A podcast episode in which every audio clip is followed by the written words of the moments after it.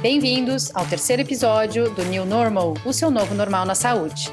Hoje vamos falar da importância dos nossos pensamentos e hábitos. Aqui quem fala é a doutora Paula da Estela, sou médica funcional e pioneira na prescrição de cannabis medicinal.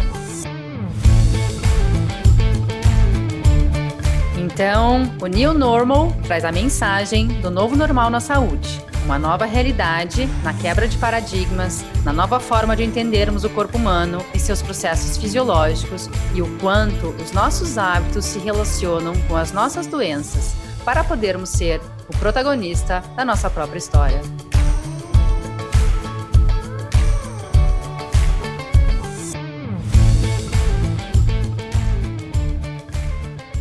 Oi, pessoal, bem-vindos ao New Normal. Hoje vamos falar da importância dos nossos pensamentos e hábitos na nossa saúde.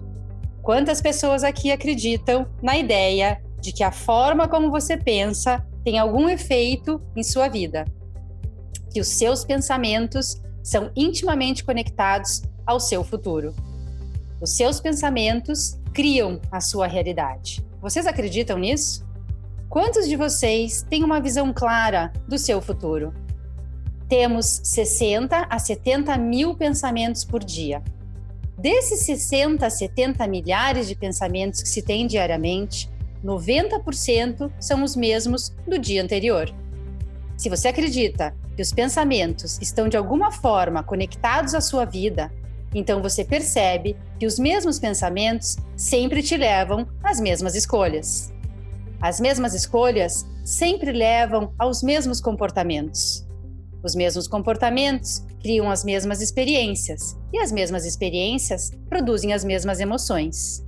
E essas mesmas emoções levam aos exatos mesmos pensamentos. E a sua biologia, o seu círculo neural, a sua neuroquímica, os seus neurohormônios e mesmo a sua expressão genética são a expressão da forma como você pensa como age e como sente.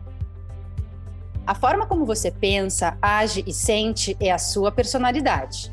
E a sua personalidade cria a sua realidade pessoal. É simples assim. Então, se você quer criar uma nova realidade pessoal, uma vida nova, terá que começar a pensar sobre o que tem pensado e mudar isso.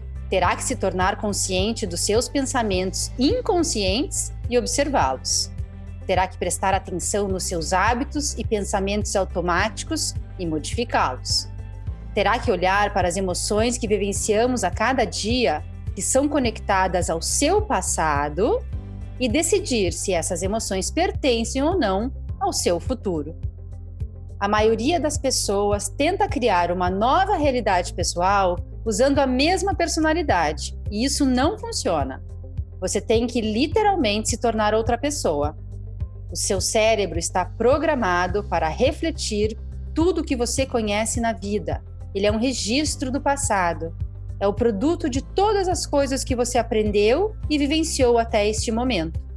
Então, se a cada manhã você acorda sempre da mesma forma, pega o seu celular para verificar as suas mensagens, lê o mesmo jornal, vai para o trabalho pelo mesmo caminho, chega lá, vê as mesmas pessoas, que disparam os mesmos gatilhos emocionais, faz as mesmas coisas que já memorizou e executa tão bem e depois corre para casa e corre para fazer o que sempre faz. Pergunto: o seu cérebro mudou alguma coisa nesse dia? Poderíamos dizer que você está pensando as mesmas coisas, fazendo as mesmas ações inconscientes, vivendo de acordo com as mesmas emoções, mas secretamente esperando que a sua vida mude.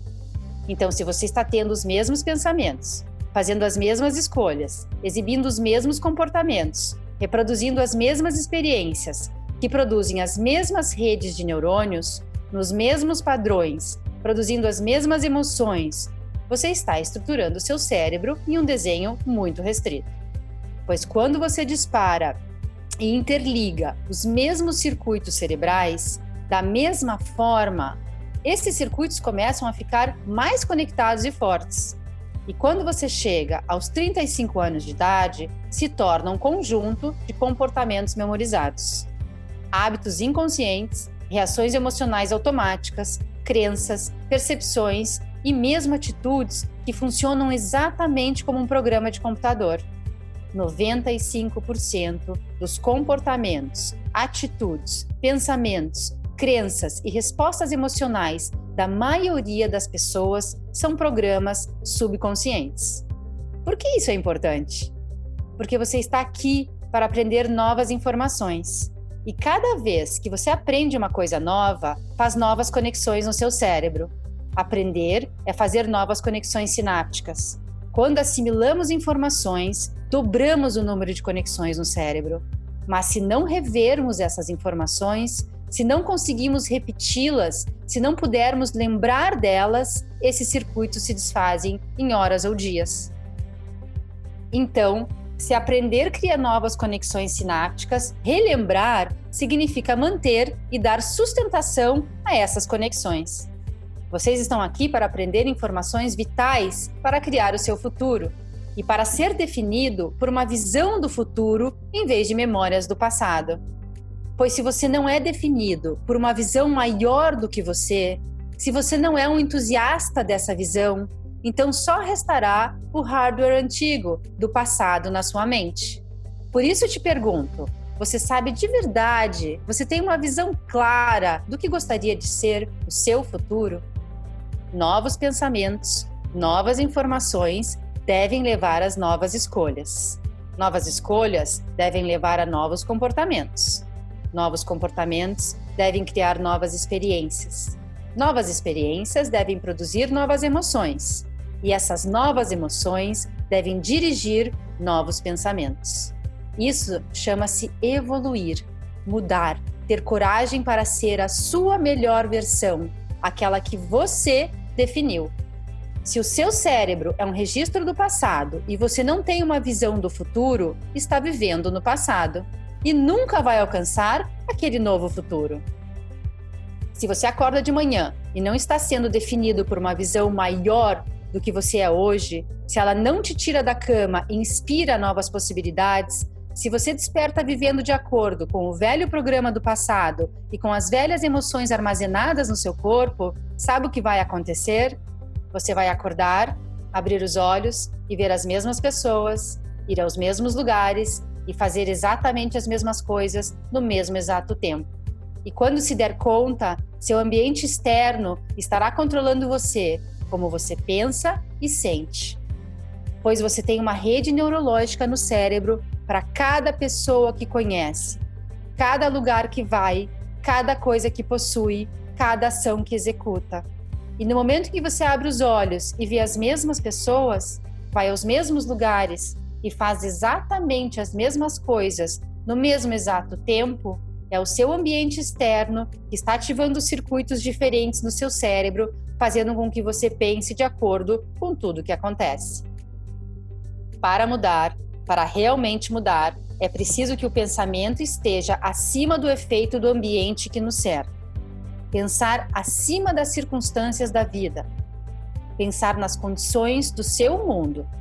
A nossa visão do futuro tem que ser viva e possuir aquele sentimento que iríamos sentir já sendo o novo eu. Temos que enxergá-la, cheirá-la, prová-la, tocá-la na mente. Elas devem ser tão reais em sua mente que você passa a viver como se aquela realidade futura estivesse acontecendo no momento presente. E mais importante, precisa senti-la. É assim que o cérebro começa a criar a sua nova realidade. No momento em que você começa a imaginar, desenhar e sentir como é ser aquele novo eu.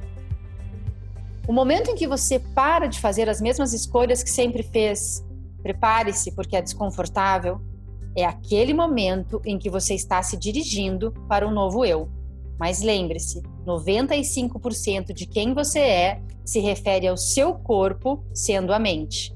Então o corpo começa a mandar sinais para o cérebro. Ele foi condicionado a isso. E de repente você começa a ouvir pensamentos na sua cabeça que dizem: por que não começar amanhã? Eu não consigo mudar algo, algo está errado comigo, é culpa da minha mãe, é a culpa do meu ex-marido, a culpa é da minha ex-mulher. Eu sou do jeito que eu sou porque algo me aconteceu. Ir do velho eu para o novo eu, pisar no vazio, Entrar no território da incerteza é a morte biológica, neurológica e química e hormonal do velho eu. Algumas pessoas vão dizer: puxa, nesse território desconhecido me sinto desconfortável, eu não posso prever a minha vida e nem o meu futuro, prefiro ficar onde estou, já que conheço bem. E eu sempre responderei: a melhor forma de prever o seu futuro é criá-lo.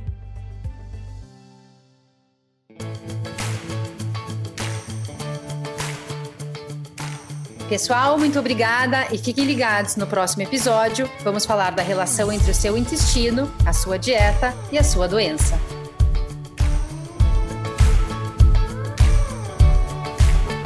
E para quem não me conhece, pode me encontrar também nas redes sociais, Instagram, Facebook e YouTube, todos com o meu nome, doutora Paula Dalstella, e no meu site www.drapauladalstella.com.br.